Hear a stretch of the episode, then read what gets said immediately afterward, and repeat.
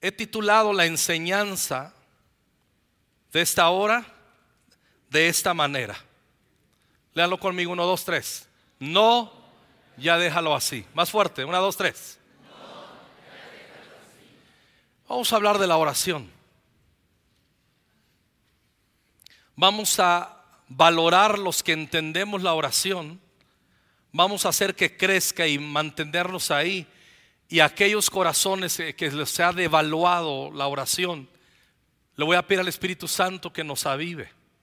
Y aquellos que no han descubierto la oración, si descubres la oración, vas por la ruta correcta. Irás por la ruta correcta en tu vida. Cuando decimos, no, ya déjalo así, esa es una buena respuesta en circunstancias favorables. ¿No le ha pasado que, a usted eh, le deben algo o usted debía algo y quien se lo debía le pagaste, a lo mejor, pongo un ejemplo de miles, se me viene eso. Y que te, oye, te debo todavía, te dice, no, ya déjalo así. Y uno dice, ah, gracias. O a lo mejor te deben algo y ya te pagaron y el resto tú ya viste que hubo una intención y tú quieres sembrar algo de eso que te debían porque se atoró quien se atoró. Y dicen, no, ya déjalo así lo dices de corazón. Y hay veces que es favorable, en condiciones favorables podremos decir, no, ya déjalo así. Pero hay, hay esta respuesta también puede ser equivocada y miserable cuando el corazón está siendo gobernado por la cobardía y el conformismo. Hay veces que no hay que decir, no, ya déjalo así. Hay ocasiones en que no, no, podemos decir, ay muere, como decimos en México. Ya déjalo así. No, hay que ir adelante. Y ese es el espíritu de quien ora y entiende la oración y del intercesor. Sabe que la oración logra cambiar las cosas y hace que el cielo se manifieste aquí en la tierra. Nuestros desánimos son el fruto de la dejadez en muchas ocasiones. Nuestros baches espirituales son el fruto de la dejadez de, da ya, ahí muere, ya déjalo así. Y hay veces que no podemos dejarnos, no hay veces, nunca debemos dejarnos gobernar por este espíritu. Mateo capítulo 7, versículos 7 y 8 son importantes. Leeremos hasta el 11. Pero nuestro Maestro Jesús nos está enseñando aquí sobre la oración. De hecho, en el capítulo 6, en el capítulo anterior, la oración donde habla del Padre nuestro Jesús, la, pone, le piden sus discípulos, enséñanos a orar y Él les enseña a orar y, y la pone como un deber cuyo cumplimiento correcto, la meta de la oración es que sea manifestada la gloria de Dios y la honra a Dios. Cuando nosotros oramos y hay respuestas, vamos a encontrar lo que dice la Escritura entonces dirán entre las naciones, cuando habla de salir de la cautividad, grandes cosas ha hecho el Señor. Dios les ha favorecido, grandes cosas les ha hecho. Es un testimonio. Estaremos alegres. La meta de las oraciones contestadas no es primeramente nuestro gozo y nuestro placer, aunque es parte genuina y Jesús dijo, pidan y reciban para que vuestro gozo sea cumplido. La meta principal es que se noten las respuestas, sea un testimonio y otros glorifiquen a Dios. Esto quiere decir que cuando yo hay cosas que estoy deseando, necesitando, y yo me rindo y yo digo, ya déjalo así, yo estoy cerrando la oportunidad a que se manifieste la gloria de Dios, el favor de Dios y otros den gloria a Dios. Decir ya déjalo así cuando no debo dejarlo así, sino ir adelante, estoy privándome de abrir una posibilidad que Dios revele su gloria y Él sea visto en las naciones y Él sea levantado. Mateo 7:7, pidan, dice Jesús nuestro Señor y se les dará. Busquen y hallarán. Llamen y se les abrirá. Porque todo el que pide, recibe. Y el que busca, halla. Y el que, al que llama, se le abrirá. Y hace una pregunta Jesús. ¿O qué hombre hay entre ustedes que si su hijo le pide pan, le dará una piedra? Lo contrario a la canción mexicana, piden pan, no les dan, piden, se les atora en el pescuezo. No, aquí no. ¿O qué hombre hay entre ustedes que si su hijo le pide pan, le dará una piedra? Si le pide un pescado, le dará una serpiente. Y mismo Jesús no espera respuesta, él mismo usando el sentido común, lo que se observa, dice, pues si ustedes siendo malos, siendo imperfectos, siendo por naturaleza de pecado codiciosos, egoístas, vengativos, aún así saben dar buenas dádivas a sus hijos, siendo malos. Y luego abre otra pregunta. ¿Cuánto más su Padre que está en los cielos dará cosas buenas a los que se le piden? O sea, está diciendo, si ustedes siendo malos son productores de buenas dádivas cuando se las piden sus hijos, ¿cuánto más teniendo un Padre perfecto que nos ama, que Él es luz y que en Él no hay sombra de variación y que Él es amor, cuánto más si le pedimos cosas nos las dará? Escuche, el mandato de orar está expresado en tres verbos en Mateo 7, 7 y 7, 8 con el mismo objetivo. Pidan, busquen o llamen o insistan. Llamar es insistir. Pidan, busquen y llamen. La petición de esta especie de sinónimos sirve para, enfatizar el mandato, la necesidad y el resultado. Pedid y se os dará. Yo quiero que se, yo quiero tener cosas que deseo. ¿Tú? ¿Tú? No, yo tengo a Cristo. No, no, no, no necesitamos cosas. Pedid y se os dará.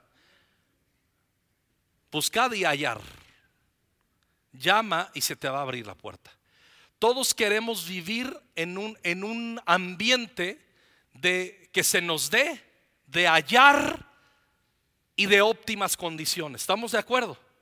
Queremos vivir así, poseyendo, avanzando y con puertas abiertas, ¿sí o no? Ahora, Jesús dijo que es posible. Jesús está diciendo, sí lo pueden tener, solo necesito una cosa, que lo pidan, que lo busquen, que sean buscadores y que toquen, que insistan a la puerta. La Biblia enseña en Proverbios que el hombre holgazán desea, pero nunca obtiene. El holgazán siempre vive soñando, codiciando, diciendo me gustaría tener, pero nunca hacen nada para que suceda. Y Jesús nos está diciendo, quiero que vivan teniendo, poseyendo.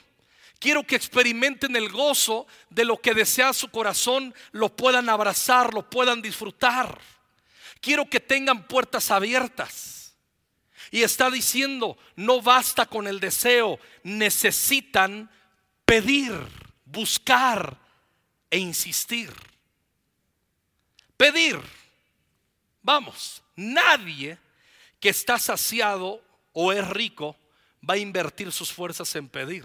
Solamente echa mano de lo que ya tiene. Alguien que tienes que ya está rico, ¿cuándo has visto a un rico mendigando? Nunca, no lo vas a ver.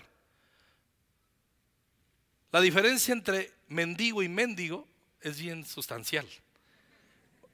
Mendigo es el que pide, mendigo es el que no da pudiendo darle. Me explico, aquí en Conquistando Fronteras no hay mendigos, pero sí puede haber mendigos. Y cuidado que no haya ninguno de los dos. Practicamos la generosidad. ¿Está bien? Ah, mendigo, qué revelación. Nadie que está saciado o rico va a invertir fuerzas para pedir. Solamente echa mano de lo que ya ha atesorado y de su herencia. Hay un proverbio que dice, el hombre saciado, rico, el que tiene, siente que tiene todo, desprecia el panal de miel, pero al hambriento hasta lo amargo le sabe dulce. tiene que ver con deseo, con sabernos necesitados.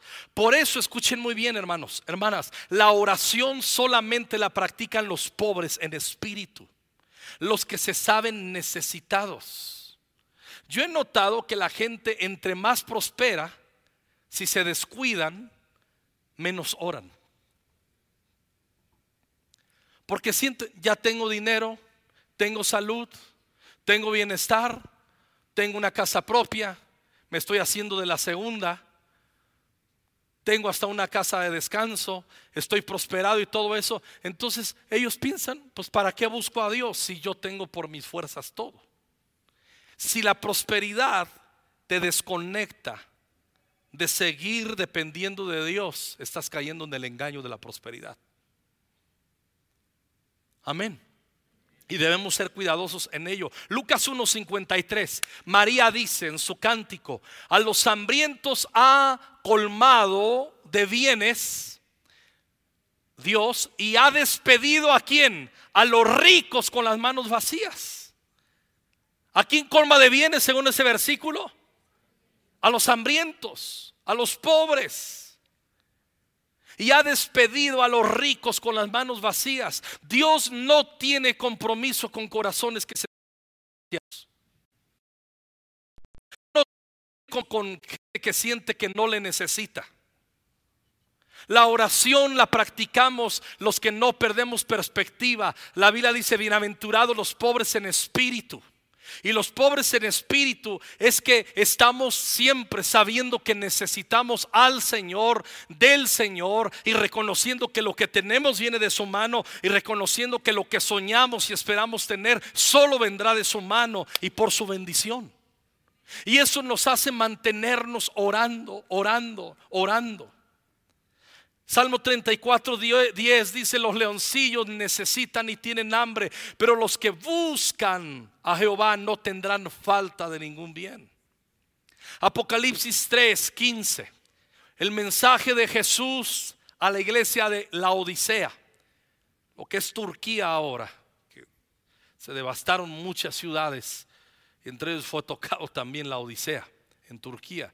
Dice el 15, yo sé todo lo que haces que no eres ni frío ni caliente.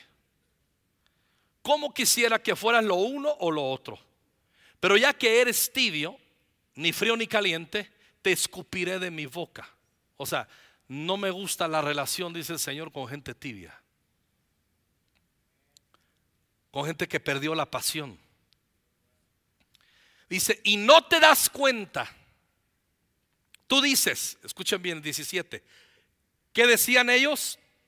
Soy rico, tengo todo lo que quiero, no necesito nada. Y Jesús los pone en su lugar. Él dice, tú te percibes rico. Tú piensas que tienes todo lo que quieres y que no necesitas nada, pero no te das cuenta, mire lo que les dice Jesús, que eres un infeliz, un miserable. Eres pobre, ciego y estás desnudo. Imagínate si alguien llega y, llega un profeta y te dice, el Señor dice que eres un infeliz, un miserable, pobre, ciego y desnudo. Abriré los ojos y dice, está bien, me vas a hablar la palabra del Señor, pero no me ofendas. Y aquí Jesús se las dice derechita. Así que te aconsejo que de mí compres oro y un oro purificado por fuego y entonces serás rico. Compra también ropas blancas de mí Así no tendrás vergüenza por tu desnudez. Ellos se veían bien vestidos, pero Jesús los veía desarmados y desnudos. Y compra ungüento para tus ojos para que así puedas ver. Yo corrijo y disciplino a los que amo. Les está diciendo, te estoy amonestando, pero no confundas que no te amo. Te estoy diciendo la verdad, te estoy confrontando, pero no confundas que no te amo, les está diciendo Jesús. Por lo tanto, Sé diligente y arrepiéntete de tu indiferencia. La riqueza nos vuelve indiferentes. La riqueza hace que nosotros dejemos de vernos como dependientes de Dios. ¿Quién practica la oración? El pobre en espíritu, el necesitado. Yo te hago una, una pregunta. tus hijos en tu casa ya discernieron que en tu hogar hay un ambiente de cultura de oración, porque son un hogar que cuando hay aflicción, que cuando hay necesidad, recurren al Señor, o cuando alguien está enfermo, ay, llámale al doctor, quién sabe qué. Y tienen el refrigerador, teléfono del doctor, quién sabe qué. Y nunca tienen un versículo de clama a mí, yo te responderé. Tus hijos se dan cuenta que tú eres un hogar que depende del Señor. Tus hijos son conscientes que tú adoras al Señor con tus diezmos y ofrendas porque es una manera de valorar y entender que todo proviene de Él. Tus hijos están culturizados al reino de Dios a entender esto. Tienes que preguntártelo. Y si no, algo no está funcionando bien. Dice, pero sé diligente y arrepiéntete de tu indiferencia. Y Jesús dice, mira, yo estoy a la puerta y llamo. Si oyes mi voz y abres la puerta, yo entraré y cenaremos juntos como amigos. Es a la odisea que le dice este versículo. Es a los tibios, es a los que sienten que no necesitan depender de Dios porque ya lo tienen todo. El, el asunto es que hay gente que está trabada en, en su aflicción de no tener y Dios no me ama y todo eso. Yo creo que Dios no tiene ningún compromiso con la gente que no viene y se presenta en oración. Pedir expresa la exposición delante de Dios de tus necesidades y problemas. Este verbo significa también en hebreo preguntar como un viajante que pregunta por una ciudad a la que se a la que va y no tiene con precisión el camino, que está perdido. Pedir es dirección también. En Ezequiel 36, versículo 37 y 38. Acuérdese, y esto va a ser clave para, acuérdese, Ezequiel 36, 37 y 38. Y va a ser una clave para la oración. Miren lo que dice el Señor. Esto dice el Señor soberano. Escuchen bien familia. Dice Dios, estoy dispuesto a escuchar las oraciones de Israel y aumentar su población como un rebaño. Estoy dispuesto a escuchar qué? Quejas. A escuchar qué? Oraciones. ¿Y cuál va a ser el resultado? Yo te escucho, yo aumento tu población como un rebaño. Los israelitas serán tan numerosos como los rebaños sagrados que llenan las calles de Jerusalén en tiempo de festivales. Las ciudades que estaban en qué? En ruinas estarán repletas de gente una vez más y todos sabrán que yo soy el Señor. Esos versículos hablan de restauración, de restitución, de ensanchamiento, de bendición, pero Dios está diciendo, te lo doy si estoy, dispuesto a escuchar tus oraciones. Escuchen bien, Dios no responde Dios no se mueve porque ve necesidad. Dios se mueve a las necesidades, por, por las necesidades que se le expresan en oración. Ahí es donde interviene Dios. Hay mucha gente que dice, ¿por qué el mundo está así? ¿Por qué si Dios es amor y es tan bueno, por qué no arregla el mundo? ¿Por qué hay pobres? ¿Por qué esto? ¿Por qué el otro? Es que Dios no quiere que hayan esas cosas. Pero está esperando que su pueblo ore. Porque la oración tiene poder. Dios puede hacer todas las cosas conforme a su poder. Pero ha decidido que aquí en la tierra, en sociedad con nosotros, su pueblo, hagamos oraciones y es la manera en que su voluntad se manifiesta aquí en la tierra. Por eso el Padre nuestro que estás en los cielos, santificado sea tu nombre. Venga tu reino. Así como suceden las cosas perfectas en el cielo, que sucedan acá en la tierra. Pero Dios envía su gloria, su poder Y hace que venga la restauración, la restitución, el ensanchamiento, la bendición, la prosperidad cuando escucha oraciones, no solamente cuando los deseos quedan estacionados ahí. Uy, si Dios me escuchara, cuánto me gustaría. Dios no responde a eso. Dios responde a oraciones verbalizadas, a clamor. ¿Me estoy explicando? Qué importante es la oración. Y estos versículos de Ezequiel, grábate los 36, capítulo 36, versículos 37 y 38. Estoy dispuesto a escuchar las oraciones de Israel, de la familia. ¿Cómo se llama tu familia? ¿De la familia?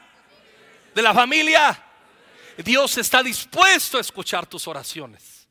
Pero hay mucha gente que se, se, se, se ponen depresivos con Dios. Oh Señor, ¿cuánto quisiera que tú contestaras? Y Dios dice, sí, yo contesto. ¿Cuánto quisiera que tú abrieras los cielos? Sí, yo abro los cielos. ¿Cómo me gustaría que te manifestaras? Sí, yo me manifiesto. Y ya se van. Y Dios dice, hey, hey, hey, hijo mío, eso que dijiste, lo que sigue, lo que sigue, y ya se van. ¿Cuánto? A quejarse. Es que Dios no me contesta. ¿Contesta qué si nunca oraste? Solo te quejaste. Hay mucha gente que está enojada con Dios porque Dios no le contesta, pero Dios no contesta lo que tú no hablas en oración. Burro no es Dios. El que tenga oídos para oír, que rebuzne.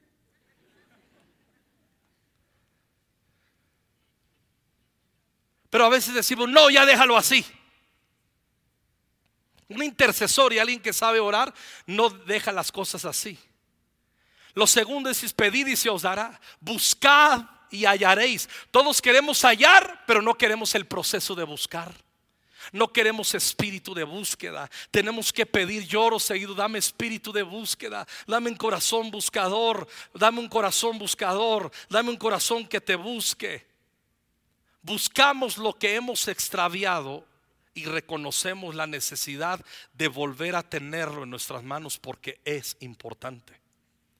Cuando lo importante, escúchenme bien, cuando lo importante ha sido menospreciado y devaluado, jamás provocará movernos a la búsqueda.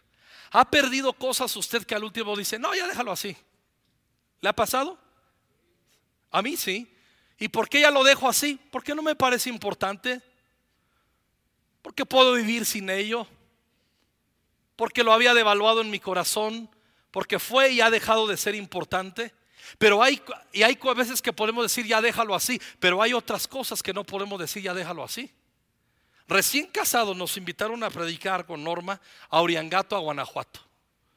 Cada vez que pienso en Uriangato me trauma.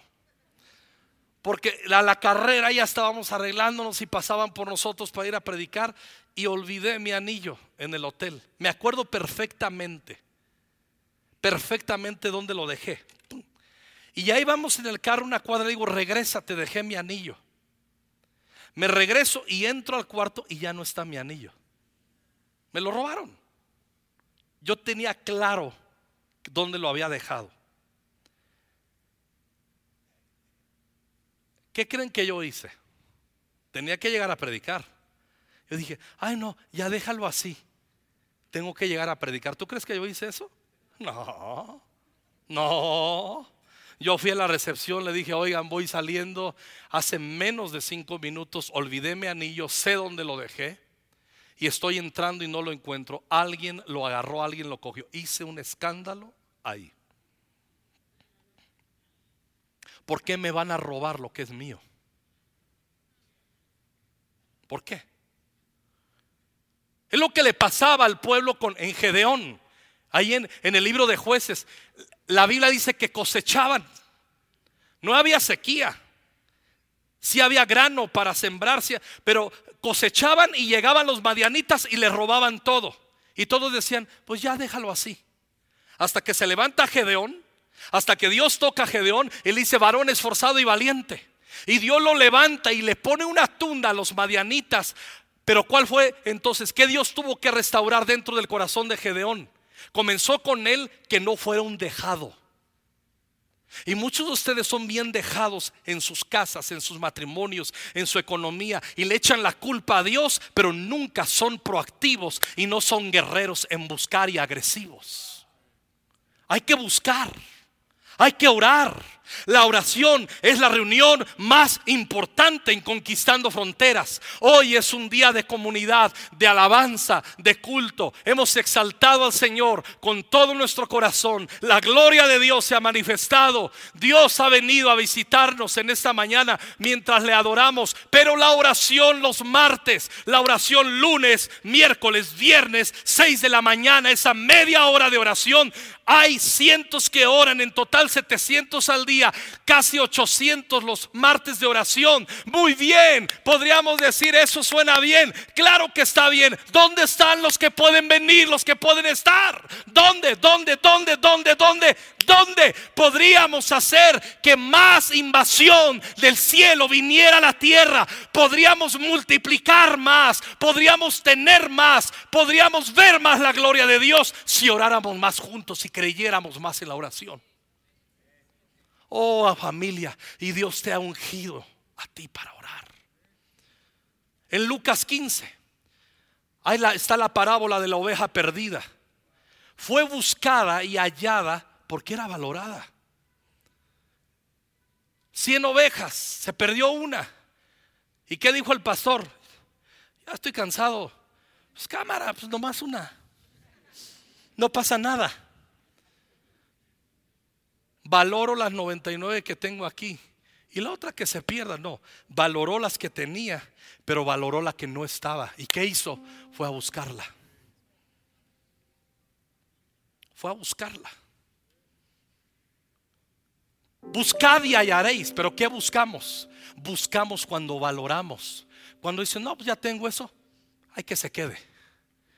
La oración es para buscadores, para gente que aprecia ¿Cómo aprendemos a apreciar las cosas importantes y que nunca se devalúen cuando lees la Biblia? La palabra de Dios te hace recordar lo que tiene valor, lo eterno. ¿Se acuerdan ahí mismo en Lucas 15 otra parábola? La moneda perdida. Una mujer que tenía monedas y en monedas se le extravía una y ella dijo, ay, se me perdió una, ay, qué pena, pero por lo menos me quedé con nueve. ¿Eso dijo? No dijo, no, ya déjalo así. ¿Así dijo? No, ella dice que metió la escoba y barrió y buscó con locura, con diligencia. Porque valoró lo que había perdido, buscó lo que se le había perdido. Un intercesor, alguien deja de orar cuando le vale gorro, cuando ya que se quede así. No, mi hijo ya no tiene arreglo. Mi matrimonio ya no tiene arreglo. Imagínense cuando llegan conmigo y dicen, pastor, ¿me puede recomendar un abogado de la iglesia que sea honesto? ¿Qué problema tiene? Es que me voy a divorciar. Vete a la goma. O sea, me salió de acá, ¿no? O sea, me salió, me fluyó. Espérame, somos una iglesia. Creemos en el poder de la restauración. Creemos en el Dios de los imposibles. Trabajamos en perdón. hay, hay casos que son difíciles y cada caso es diferente. Pero has orado. Estás orando por un buen abogado en vez por una restauración en tu casa. Esa mujer buscó y halló. E hizo fiesta. Cuando recobra el, pastor la oveja que perdió, llamó e hizo fiesta. La adoración es el fruto de la búsqueda y el fruto y el resultado de la búsqueda. Lucas 15, el hijo pródigo, el hijo rebelde, se fue, se fue y fue esperado de regreso por su padre. De hecho, cuando regresa arrepentido, dice la Biblia que salió el padre corriendo y lo abrazó al cuello, le dio la bienvenida, la recompensa, lo restituyó.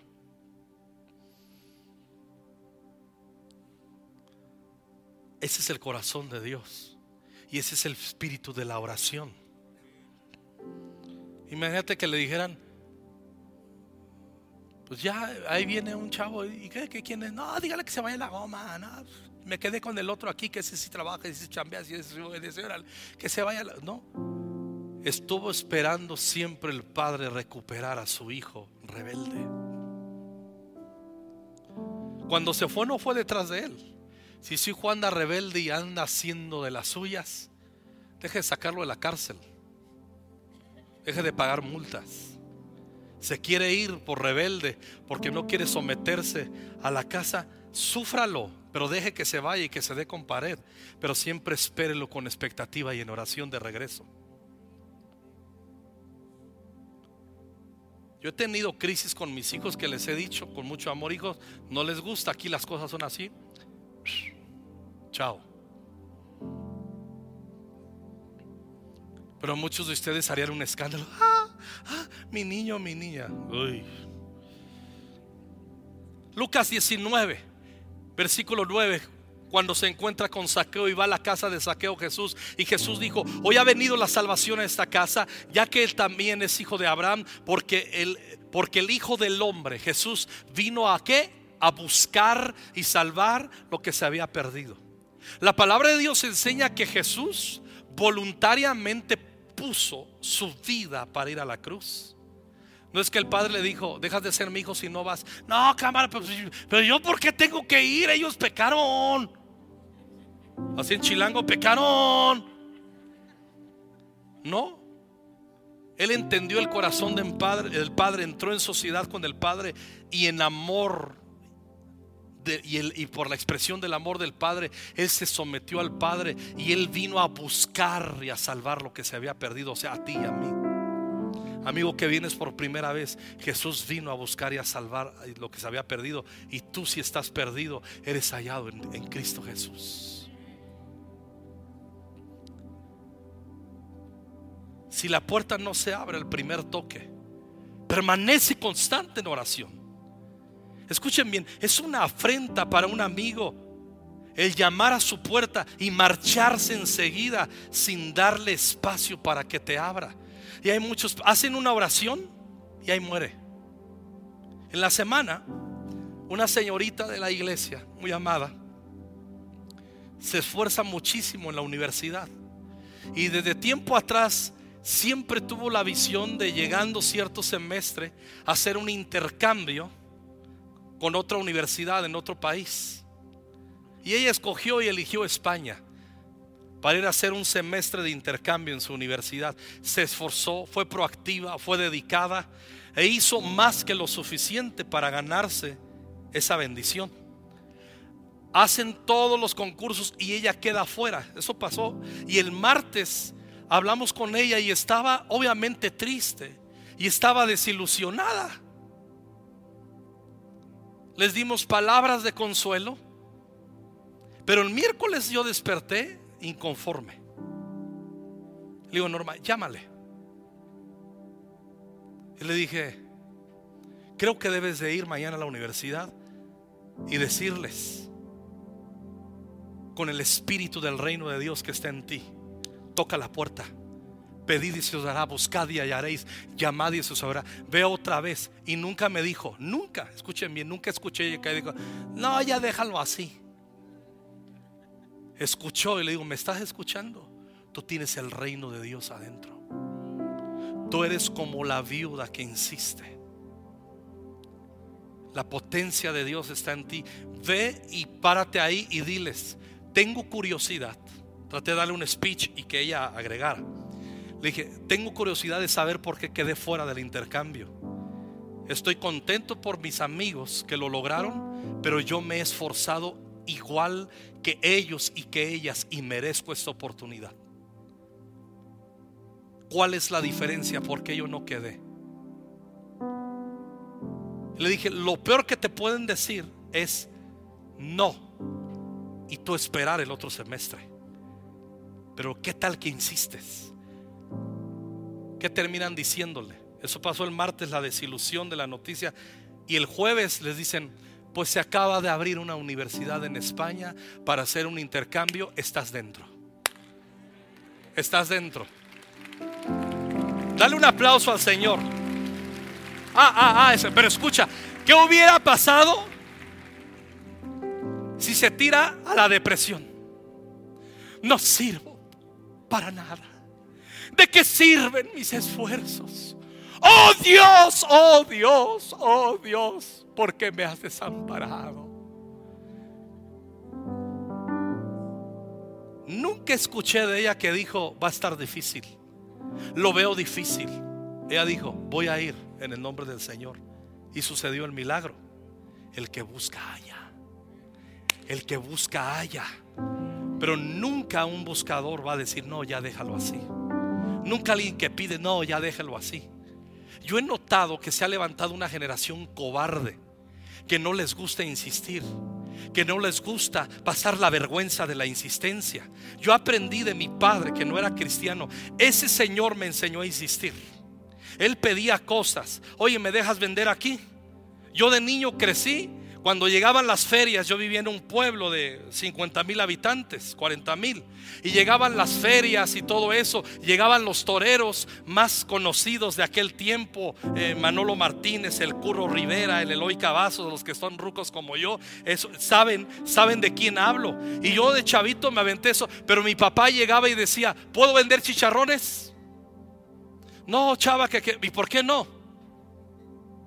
Es que, es que qué? Es que no se puede. Está bien, dime por qué no se puede. Es que, y decían, pues ya vende. Y yo me metía con él, vendía tres chicharrones y yo veía las corridas de toros. Cuando llegó el circo de Don Ramón, ¿quién no quería ver a Don Ramón en vivo? Y me acuerdo que mi papá dijo también ahí, vamos a vender, quién sabe, vendía lo que se le ponía enfrente. Era trabajador, era luchón y, oye, ¿me da chance de vender? No, ¿por qué no? Es que no se puede. Ah, bueno, para la otra. Él no lo dejaba así. Era un hombre que me enseñó de niño, ve adelante, pide explicaciones, peleate, logra las cosas, arrebata las cosas, ve adelante, ve adelante. Me enseñó a no ser de esos.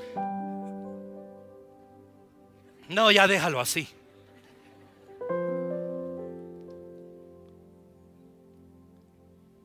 Yo entré a vender chicharrones Dejé a mi papá que los vendiera, todo lo vendió rápido y yo entré al circo de Don Ramón. Y conocí a Don Ramón, faltaba un concursante, entré y yo vi de, yo de niño vi a Don Ramón, imagínense. Imagínense si hubiera redes sociales, Don Ramón, el top. Pero fue por la insistencia y la persistencia y la cultura que me enseñó mi padre. Y mi mamá si era en oración también. Esa vieja sabía orar, sabía persistir, Romanos 12:2. Alégrense por la esperanza segura que tenemos. Tengan paciencia en las dificultades y sigan orando. Por último, llamar, insistir. ¿Se acuerdan de Joás? Luego Eliseo dijo, Ahora levanta las demás flechas y golpéalas contra el piso. Entonces el rey Joás las tomó y golpeó el piso. ¿Cuántas veces? Tres veces. Pero el hombre de Dios se enojó con el rey Joás y exclamó, tendrías que haber golpeado el piso cinco o seis veces y así habrías vencido a Aram hasta destruirlo por completo. Ahora saldrás vencedor solamente tres veces por haberlo dejado así. Insiste, ora, clama, clama Jesús, Jesús, hijo de David, ten misericordia de mí. Cállate. Ten misericordia de mí. Jesús, Jesús, cállate, Bartimeo. Ten misericordia de mí. Si hubiera clamado, Jesús, hijo de David, ten misericordia, que te calles. Ya, déjalo así. Nunca recibes de Jesús un ¿qué quieres que te haga? Hasta que no insistes. Y muchos de ustedes están enojados con Dios y enojadas con Dios porque piensan que Dios no contesta. ¿Y cuando insistes? Hay muchos de ustedes que nunca han venido un martes a una reunión de oración. Entiendo que algunos de veras no pueden. Estoy hablando de aquellos que sí pueden, pero simplemente ni se enteran Tú sabes lo que es 750, 800 orando cada martes aquí a voz de cuello. Hay algunos que han descubierto la oración.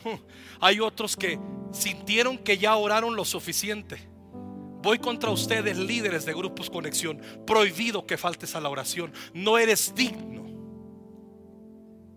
si no pones un ejemplo. Yo soy líder de grupo conexión. Eres el primero que tienes que estar aquí para orar.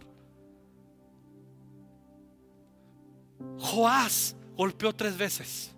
Fue tibio. Dice, pues tres veces vas a tener victoria, pero la voluntad de Dios era que tuvieras una victoria permanente sobre tus enemigos. Esa viuda que un adversario le hacía la vida de cuadritos, viuda y había un desgraciado que la molestaba. Iba ante el juez injusto, un señor que se caracterizaba por ser un mal gobernante y un mal juez. Y ese juez, Lucas 18:4, durante un tiempo el juez no le hizo caso, dice Jesús, hasta que finalmente se dijo a sí mismo, no temo a Dios ni me importa la gente. Era honesto ese viejo.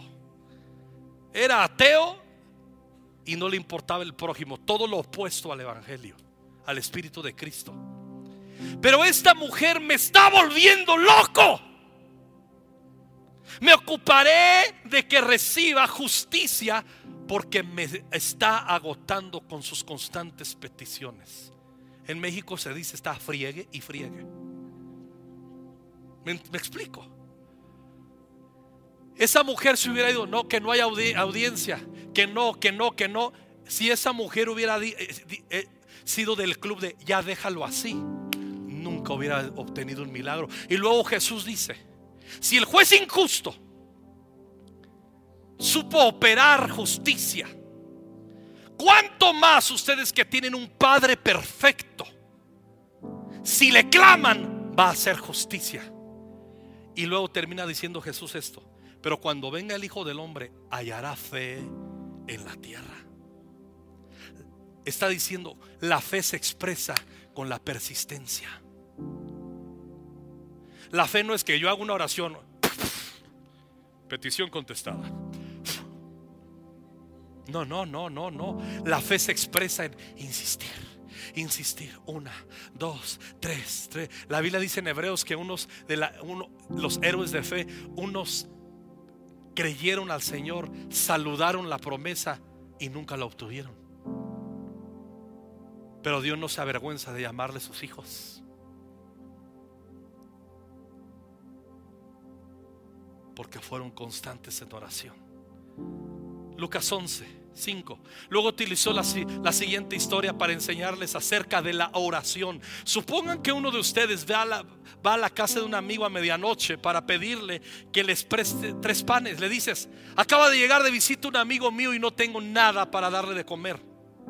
Supongan que ese amigo grita desde el dormitorio, no me molestes. La puerta ya está cerrada y mi familia y yo estamos acostados. No puedo ayudarte. Y Jesús dice esto. Les digo, aunque no lo haga por amistad, si sigues tocando a la puerta, si sigues llamando a la puerta el tiempo suficiente, Él se levantará y te dará todo lo que necesitas debido a tu audaz insistencia. Aleluya a tu audaz insistencia. Ora, sigue orando, deja de llorar si no oras. Ora, ora, clama, levántate temprano, entra a la reunión de oración. Lunes, miércoles, viernes, ven el martes a orar. Practica la oración. Yo tengo la práctica de la oración de orar sin cesar. Todo el día me la paso orando. Me viene alguien de ustedes a la mente, Señor, bendícelo. Todo el día estoy orando. Todo el día me llegan a mis pensamientos personas. ¿Y qué hago? Inmediatamente, inmediatamente, inmediatamente levanto oración. Dios sabe que puedo ser un intercesor. Quiero que Él confíe en mí. Por eso me dicta gente en mi mente. Ora, clama, no desmayes. Ve adelante. Amo al grupo de intercesión. Están inscritos 1200 y no más como 350 oran. Los demás ya le dije a, a Tampa, agárralos y mándalos a la goma. Y el que quiera entrar, El que quiera entrar, que vuelva a hacer la solicitud. Y Tampa en estos días ha estado este, ya no ora, este, ya no ora, y van para afuera. Y luego van a decir, ¿por qué me sacaste Tampa? Pues nunca oras. Algunos de ustedes Tampa les llama para decirles, oye, ¿me puedes hacer una cápsula de oración? Ay, no tengo tiempo. ¿No tienes tiempo? De 15 minutos agarrar un pasaje, leer el blanco, buscar un pasaje bíblico y grabarte 15 minutos. Ah, pero si tienes tiempo para Narcos México, para Netflix, para Paramount, para eso si tienes tiempo. Es incongruente, hermanos. Dios está buscando una iglesia más intercesora. Dios quiere restituirte. Ezequiel 36, 37 y 38. Lo amo. Estoy dispuesto a oír sus oraciones para ensancharlos, para bendecirlos, para multiplicarlos, para restituirlos, para sanarlos, para ponerlos por gloria en la tierra. Pero ahora estoy dispuesto a oír tus oraciones, no observar solo tus deseos. Pastor, pero la Biblia dice que Él concederá eh, nuestros deseos, pero dice las peticiones de nuestro corazón también. Pídelo, pídelo, pídelo. Miren, yo hace unos meses se me metió un rollo. Nuestra casa es linda, suficiente, pero se me metió el rollo de hacer una mejora porque funcionalmente opera mejor la casa así. Y eso costaría algo de dinero que no es una prioridad. Y me puse a orar. Y cada vez que pasaba por ese lugar, como cinco veces dije, aquí queda, Señor, ábreme el cielo. Le digo, yo voy a ser feliz, pero más Norma. Y si Norma está feliz, la casa es feliz. ¿Sí o no, señores? Eh, eh. Y está en acción ese plan, no al 100, pero ya comenzó en acción. Pero si yo hubiera quedado, ay, cómo me gustaría como quisiera. Ah. Como quisiera. Dios no contesta como quisiera. Dios contesta, pídeme, pídeme y te daré por herencia las naciones. Siga orando, siga orando y siga creyendo. El que cree ora, el que deja de creer ya no ora. El que se siente rico, picudo, abandona la fe Puedes venir a la iglesia habiendo abandonado la fe. La fe se expresa en persistencia. Hallará fe en la tierra. Pide para que recibas. Busca para que halles. Insiste para que se abra la puerta. Esa es la voluntad de Dios para tu vida. Para la mía. Para conquistando fronteras. Para cada uno de mis amigos y amigas que están escuchando.